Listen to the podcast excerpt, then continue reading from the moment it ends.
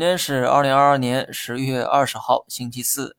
敏感时期不敢说太多，否则呢，某些平台啊会荒唐的理由封我的嘴。所以呢，最近我们多聊一聊技术面，少讲基本面。半导体今天表现啊非常亮眼。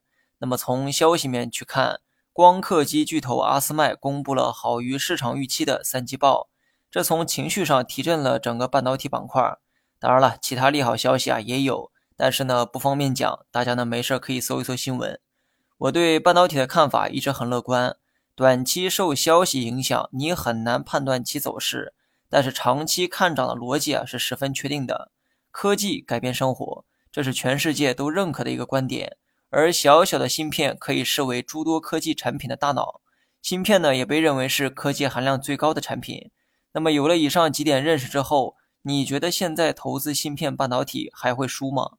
从短周期来看，输赢的确难料，但从长周期去看，我呢实在是找不到会输的理由，尤其还是在目前估值如此低的情况下。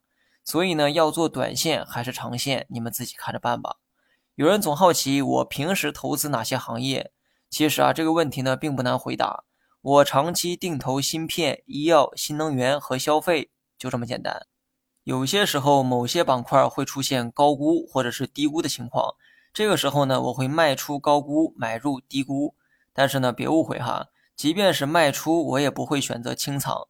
道理呢很简单，因为这些行业长期都是看涨的，即便估值再高，我也不会轻易的空仓，最多呢就是减仓避险而已。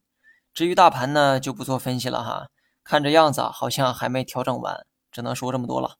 好了，下期再见。